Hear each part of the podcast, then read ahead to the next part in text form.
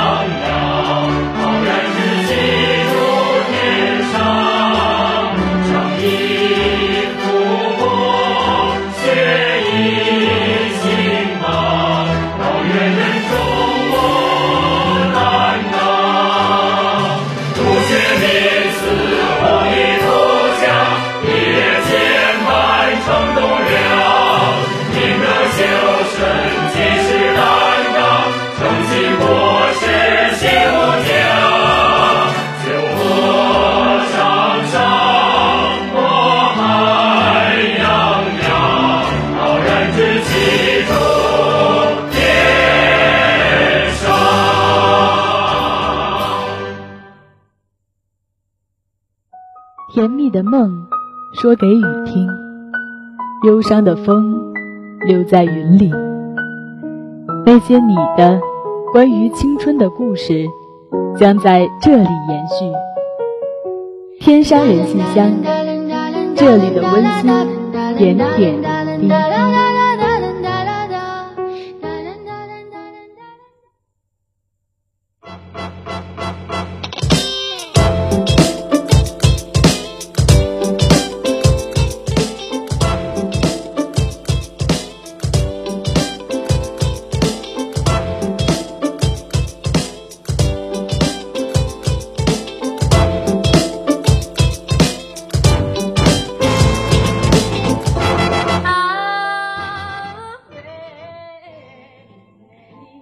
讲述身边故事，感受生活真谛，传递校园真情，拉近你我心灵。大家好，这里是每周五中午与您准时相约的天上人心香，我是刚刚回完宿舍，心情非常 happy 的奇妙。大家好，我是忙于找工作，最近焦头烂额的牧野啊！转眼间学期都过了一半了，一想到我早已大四，就觉得时间过得好快啊！想当年大一的时候，我也是一个提前占座、早早去教室的小鲜肉，现在。躺在床上睡到十点，老师也不管我了。哎，不过话说，你马上你现在忙于找工作嘛？嗯。然后也知道了，你明天就要去沈阳参加面试了。那在节目里面呢，就预祝你找工作面试非常非常的顺利，fighting fighting fighting。感谢你在节目里跟我说这些情话，人家已经脸红，不好意思了，喜上眉梢，哈哈哈。啊。那其实。嗯，像你说这个提前占座啊什么的，我觉得咱们学校现在大部分的课呢，对于考勤的要求还是挺低的。很多老师们对迟到这件事儿呢，也不是很在意。可是我最近看了一个新闻啊，在四川的一所大学，一个大二学生啊，因为迟到被罚写了一千遍“病”字，病，多样病。对。看到这个新闻呢，我只有一个想法：幸好不在他们学校。呃啊，大家可千万别觉得这抄一千个汉字很简单啊！要抄一个一千个这个一字，那那谁都愿意写。对。但是如果你知道这个“病”字是怎么写的，那就一定是不敢再迟到了啊！是那个招财进宝那个那个字吗？好像是很像，但是具体是怎么样的，一会儿再百度一下吧，大家。嗯嗯嗯。那这个字呢，是陕西民间的自创字。在任何电脑上呢，据说都打不出来。它几乎是汉字中笔画最多的字儿，足足有五十多画。那这个字是简直复杂到了我无法去形容它呀。没想到也有木也无法形容的时候啊。那那这样吧，我给你念一念人家陕西民谣是怎么形容这个字的。哎，一点戳上天，黄河两头弯，八字大张口，言官朝上走。你一扭我一扭，一下扭了六点六，左一长右一长，中间加了个马大王。心字底月字旁，拴勾搭挂麻糖，推着车车过咸阳。这说了一大堆，听得我直蒙圈呐。还是不知道这个字怎么写。嗯，那可能大家就会奇怪了，啊，那为什么这个字读“变”啊？其实呢，这个字是起源于陕西著名的“变变面”啊，也叫裤带面，这是一个拟声字。据说呢，是在揉面和抻面的过程中，会在案板上发出“ biang biang 的声音。那从锅里捞出面啊，还有吃面的时候，也会发出这个。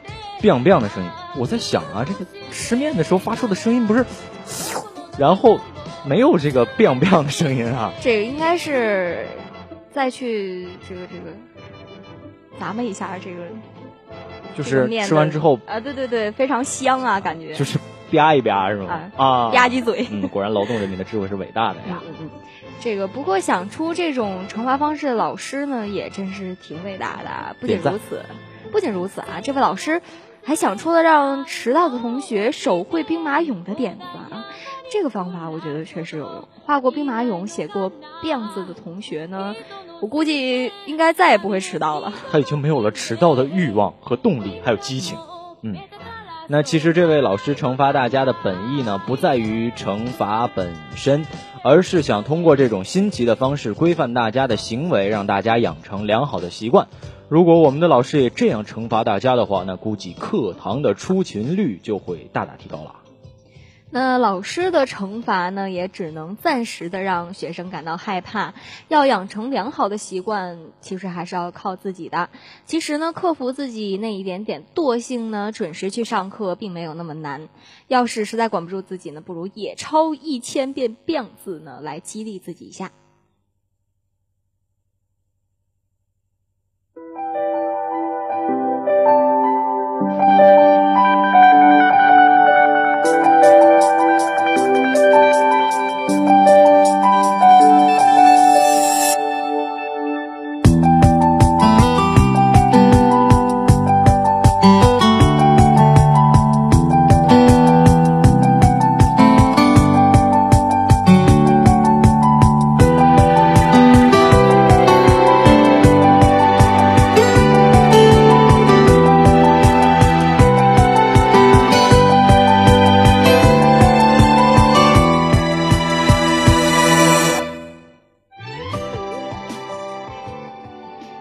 明天就是万圣节的前夜了，也是好激动啊！自从被告知二零一五年的法定假期这个余额已经用完，整个人都不太好。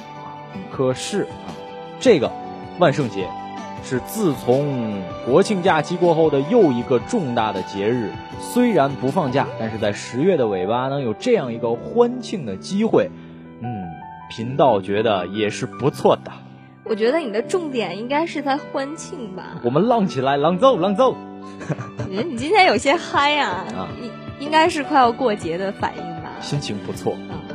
那其实近些年呢，随着这个西方节日在中国的流行，那西方欢乐搞怪的节日呢，确实也吸引了不少的年轻人。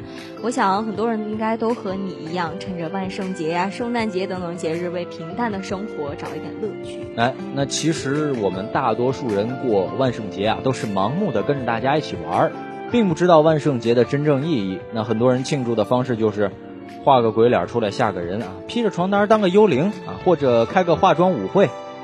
呃，这不知道明天晚上走在校园会不会有人披着床单从我身边路过呢？呃，会直接直接扑倒。啊，是妹子就直接扑倒，是男的就把被蒙在他的身上，我跟他一块儿把他打一顿。哎，这个主意不错啊。哎，这个，哎，其实我还真看到过这个扮僵尸的人在咱们学校发传单呢。哎，当时。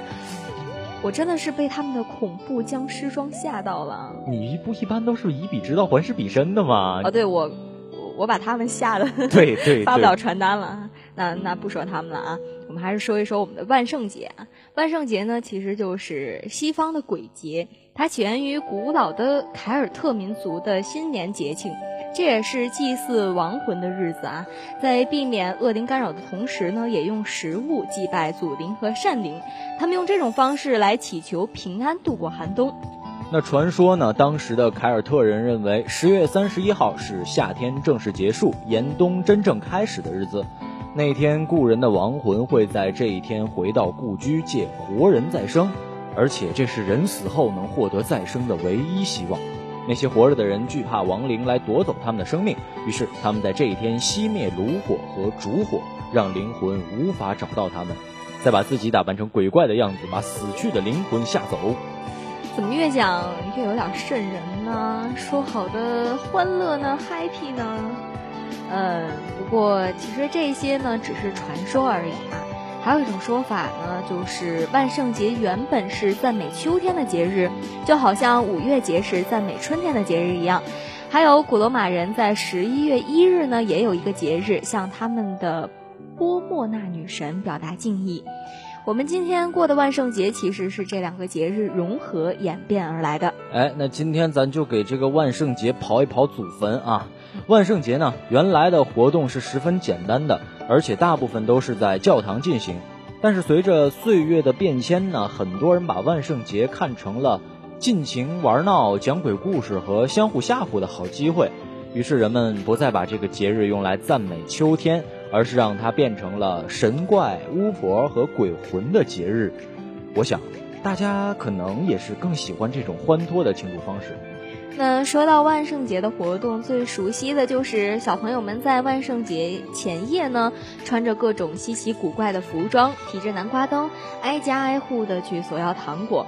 那如果你不给糖果呢，孩子们就会用各种的恶作剧来惩罚你。这么说的话呢，明天晚上我是不是可以光明正大的找隔壁要糖吃了？你还是注意一下身份啊，毕竟咱们已经不是小朋友了啊，你别去要糖了。好吧。嗯。咱们还是继续刨祖坟啊！据说，咱们说说这个万圣节最具有代表性的南瓜灯。这个南瓜灯呢，是起源于古爱尔兰。传说啊，有一个叫 Jack 的人啊，是一个醉汉，而且喜欢恶作剧。嗯嗯，那就是这个爱恶作剧的 Jack 啊，他甚至连恶魔呢都要调戏。他把恶魔骗上了树，并且在树上刻了一个十字，吓得恶魔呢不敢下来。然后 Jack 让恶魔答应自己的条件，才放他下树。结果当 Jack 死后呢，发现自己的灵魂既不能上天堂，也不能下地狱。那 Jack 去哪儿了呢？这个爸爸不，这爸爸去哪儿了呢？哦，Jack 去参加了综艺节目啊。嗯，对，或者是。上了铁达尼号，最后遇见了 Rose。哦哦，这看来这个 Jack 还是挺挺厉害的啊。嗯，是个多面手。嗯，对。呃，那继续说这个 Jack 啊，他的这个恶作剧呢遭到了报应，毕竟恶魔也不是吃素的啊。哎，于是 Jack 的灵魂就靠着一根小小的蜡烛的指引，在世间开始游荡。在古老的爱尔兰传说中，小蜡烛在一根挖空的萝卜里边放着。当万圣节传入美国以后，当地人就发现，南瓜不论从来源还是雕刻来说，都要比萝卜更好。那流传到今天，南瓜就成了万圣节的宠儿了。那没想到，连南瓜灯的背后都有这样的故事啊！那明天晚上我也买一个南瓜。那刻南瓜灯的话呢，还是算了吧，我没有那个手艺啊。还是回家熬南瓜汤吧。回家熬南瓜汤，你也没有那个手艺。你妈妈有。我让妈妈。嗯，那喝着南瓜汤过着万圣节，也是一种独特的庆祝方式。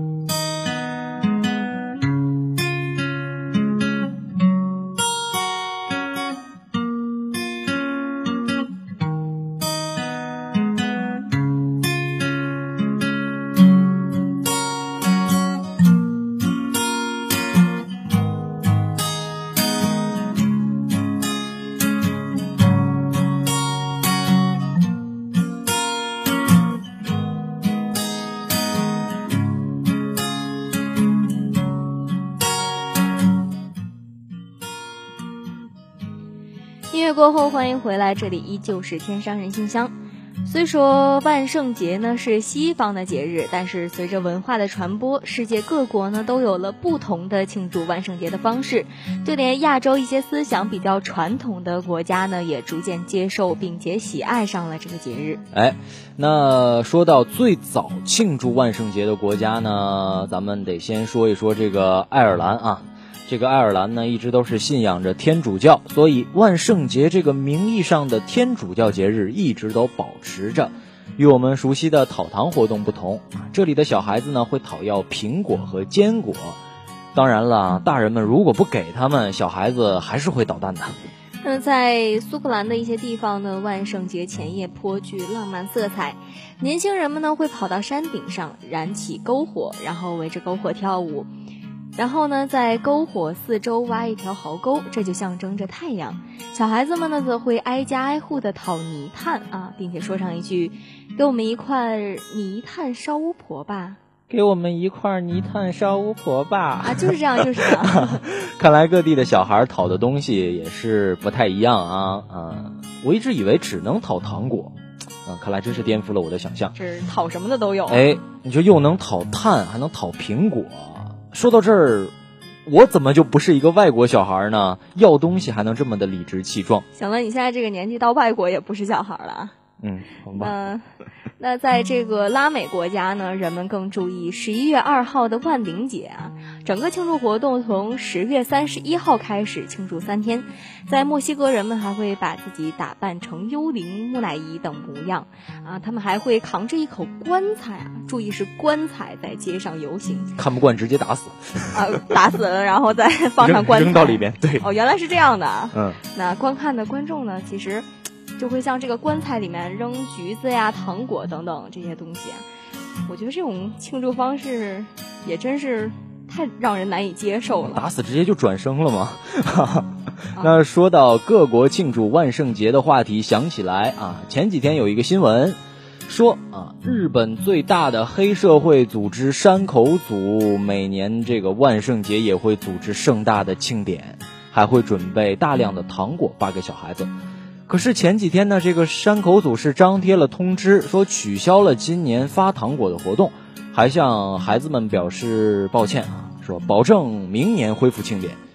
那这身为一个黑帮，这种反差倒还真是有点萌啊。那光顾着说这个外国的圣诞节啦，大家也不用羡慕，其实我们身边也有万圣节的庆祝活动啊。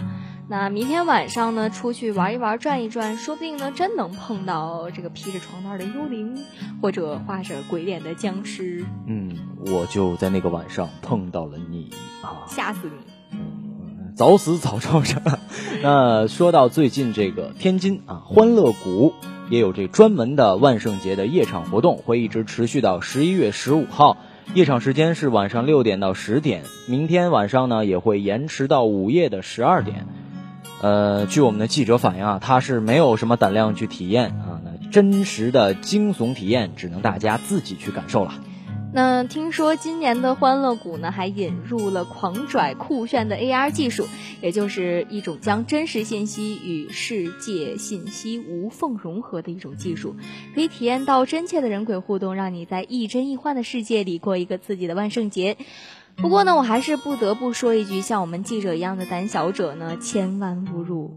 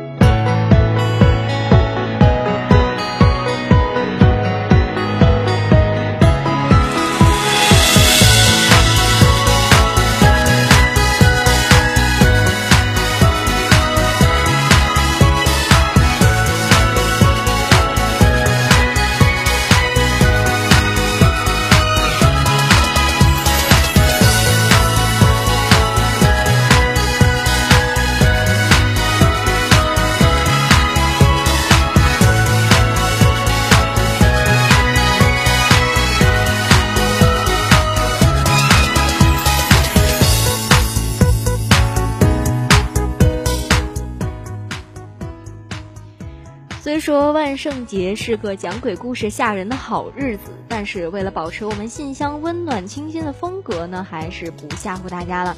今天呢，就给大家推荐几部和精灵鬼怪有关的电影，但是这些电影里的鬼怪呢，却并不惊悚。带给大家更多的呢，应该是惊喜和感动。嗯，那首先先推荐的是一部动画电影，名字叫做《圣诞节惊魂夜》。大家千万不要被这个影片恐怖的名字所迷惑啊！那这个故事呢，是发生在一个叫做万圣镇的地方，镇上的南瓜王啊，Jack，是那个让让恶魔上树的那个 Jack 吗？这这个这个并不是，这这个是这个 Jack 是厌烦了每年准备万圣节的工作，然后闯入圣诞镇，然后绑架圣诞老人的那个 Jack。哦，那 Jack 好忙啊！嗯，频繁的出现在这一期的稿件里。是。那，嗯，那我就继续你的故事说下去啊。行，在这之后呢，Jack 就命令自己手下的小鬼们制作圣诞节礼物，自己呢则在圣诞节那天假扮圣诞老人给孩子们发礼物。没想到幽灵们以为这又是 Jack 的杰作恶作剧啊，呃，那所以做的都是一些恐怖的玩具，孩子们呢都被吓坏了，吓死宝宝了。好好的圣诞节却也成了万圣节。那故事中的 Jack 并不是人们想象中凶神恶煞的鬼怪，啊，他不过是厌恶了万圣镇的阴森的气氛。虽然是幽灵，内心却有着向往纯洁善良的心意，只不过好心办了坏事。嗯，总的来说呢，这是一部充满万圣节气息的电影。其中的主题曲《This Is Halloween》节奏欢快，听起来像是一群俏皮搞怪的幽灵们在放肆的庆祝万圣节。那还有一部呢，叫做《僵尸新娘》的电影，这是一部荣获了多项奥斯卡奖的人偶动画电影。这部电影呢，从制作到搬上荧幕就花费了十年的时间。影片呢，讲述了男女主人公维克维维克维克特啊与维多利亚经历重重考验的爱情，以及僵尸新娘艾米丽追求爱情，并且为了爱的人牺牲自己的故事。整个电影的色彩变化也很耐人寻味啊！人间的场景呢是以灰黑色为基调，那幽灵世界的场景呢却采用了鲜亮明快的色彩，呃，这一点估计也是在暗喻人心的险恶啊！那些看似吓人的幽灵们，却能够带给人们温暖和欢乐。其实呢，我最喜欢的一部电影还是《剪刀手爱德华》。电影依然在阴森恐怖的气氛下开场，女主人的妈妈佩格阴差阳错闯入废弃的城堡，没想到里面住着面色苍白甚至有些吓人的爱德华。爱德华呢是老科学家生前制造的机器人，他有着曲奇饼干做成的心，但是呢科学家却没能来得及为他安上一双真正的手。佩格心疼孤独的爱德华，于是就把他带回了家啊，没想到爱德华却爱上了佩格的女儿。金，啊！经历一系列变故后，小镇的人们终究容不下这个长着剪刀手的怪物。那单纯善良的爱德华呢？最终也不能用剪刀手来拥抱自己心爱的人了。我记得有一个画面呢，给我留下了深刻的印象。结尾时，这个金啊，在爱德华为他雕刻的冰雕前是翩翩起舞。爱德华用他的剪刀手细细打磨冰雕。冰屑像雪花一样漫天飞舞，让人一时间分不清这是梦还是现实，好浪漫啊！觉得 仿佛一切都没有变啊，还是当初最美好的样子。是因为一说到冰，你就想到了你同类的物体，然后看起来变得这么文艺吗？呃，应该是。啊，那我们还是说这部电影啊。那说到这部电影的男主角啊，约翰尼·德普，他绝对是一个明明可以靠颜值，却偏偏要拼演技的人。像我们熟悉的，Jack 船长，Jack 好吗？那独行侠等等都是他演绎的人物。其实我们刚才提到的《僵尸新娘》中的男一号呢，也是他的配音作品。我看呢，把他自己主演的角色凑在一起，都可以开一个万圣节化妆晚会了。我觉得 Jack 也是。把 Jack 拼在一起，都可以开一个万圣节化妆舞会了。Jack 大聚合。嗯，对。那今天给大家说了这么多 Jack，推荐了这么多好看的电影啊，相信大家就算万圣节不出去玩呢，也不会无聊了。希望大家有一个愉快的周末，去过一个难忘的万圣节吧。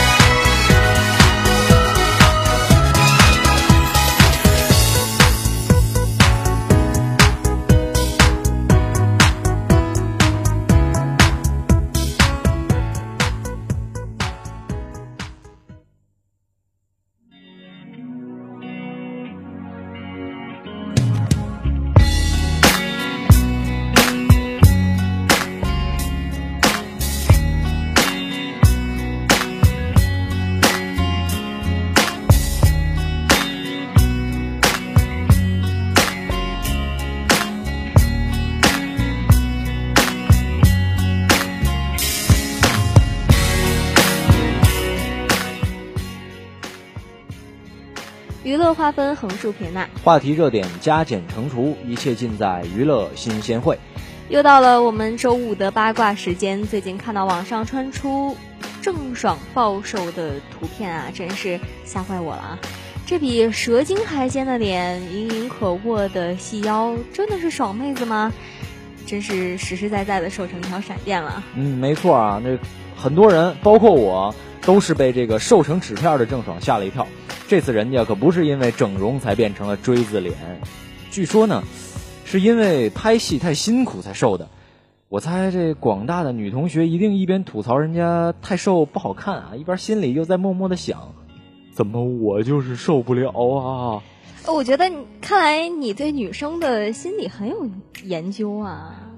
这辈子这个比赛，这个男女男女性别的比赛，我已经待定了，朋友。我其实很想，很想做一个女人。怪不得你喜欢，怪不得你喜欢男人。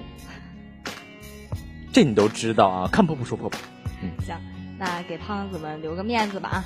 其实爽妹子呢，本来就只有四十四公斤，最近因为拍戏又暴瘦十几斤，真是让许多喜欢她的粉丝心疼不已。更有人猜测是不是因为感情问题才瘦成这样的？哎，这粉丝们呢也是真是操碎了心啊！嗯，其实呢，娱乐圈的胖胖瘦瘦真是捉摸不定，明星们呢也都是说胖就胖，说瘦就瘦。咱们普通人啊也用不着羡慕他们，毕竟作为艺人，对于体重是有特殊的要求的。在这个以瘦为美的圈子里，明星们也是用尽了各种的方法来节食减肥，为了自己的职业牺牲健康。也是不得已的选择呀。嗯，很多明星的减肥餐量小的惊人啊，比如孙俪之前在微博就晒出她的早饭就只有一杯白水，其他的明星也是一样，中午饭呢也只是一片菜叶。嗯，吃这么少啊，真是怪不得娱乐圈有那么多的纸片人了。哎，那其实这个胖瘦也不是衡量美丑的唯一标准。那对于大家来说，只要让体重在正常的范围内就好，不必刻意的节食减肥。其实只有身体健康，才能有变得更美更帅的资本。毕竟我们不是明星，让自己生活的舒心快乐就好了。圈里呢，确实也有不怕胖的，那就是大黑牛李晨。最近呢，他晒出了自己身穿猪头 T 恤的照片，胖到网友以为是筷子兄弟的照片。李晨呢，也坦然说自己最近胖到了一百六十斤。难道李晨是为了让范小胖显得瘦一点吗？这个恋爱呢，其实可能是把猪饲料，把曾经的这个健美的大黑牛喂成了大黑猪。嗯，没错啊，那让他在胖的道路上越走越远吧。那我们既然已经说到了李晨，就不得不提这个跑男了。今晚的九点十分，跑男三就要播出了。上一周呢，跑男因为剪辑的问题导致了延播，不知道让多少的粉丝哭晕在了厕所啊。那还有傲娇的网友表示了。再延期我就不看了，我就想问一问了，这位傲娇的同学，你真的能忍得住吗？你能忍吗？估计够呛，估计够呛。我旁边这就忍不了。我不是跑男粉，我是 Running Man 粉。哦，你不看翻版作品是吗？不看。哦，那说到这个跑男呢，那还有今晚的《爸爸去哪儿》呢，也迎来了收官之作。很多人呢就要纠结到底是看跑男还是看萌娃了。嗯。那你说我今天回家看哪个呢？那我今天是回还是不回家呢？你这样秀回家就有点不太好了吧，朋友？我把你带回家。我接不下去了，你总是这样说，你总是这样这样这样明目张胆的勾引我啊！明目张胆的秀恩爱。嗯，好吧，嗯，那行，你要是把我领回去的话，记得报销我来访往返的路费。嗯，那咱们还是接着节目来说啊，告别了《爸爸去哪儿》，又迎来了《奔跑吧兄弟》。不管是看什么，希望大家能从中收获一份快乐。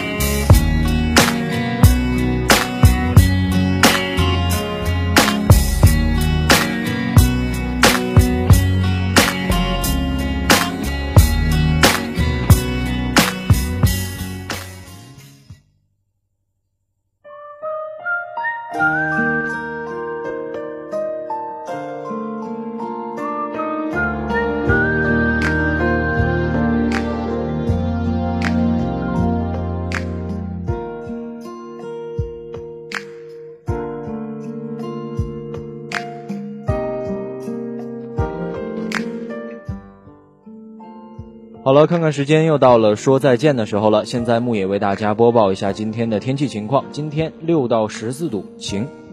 今天晚上的 Fashion Club 将为大家带来精彩节目，敬请期待。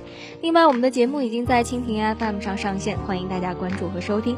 如果你对我们的节目有什么意见或建议，欢迎发送电子邮件给我们，我们的邮箱地址是 t u c r a d i o，也就是 talk radio at 幺二六 .com。或者同学们在生活上有什么问题与困惑，可以在人人网天商之声给我们留言，欢迎你的来信。节目最后，播音牧野奇妙代表记者导播赵家乐，节目监制尚家园李梦璇，感谢大家的收听，我们下期再见。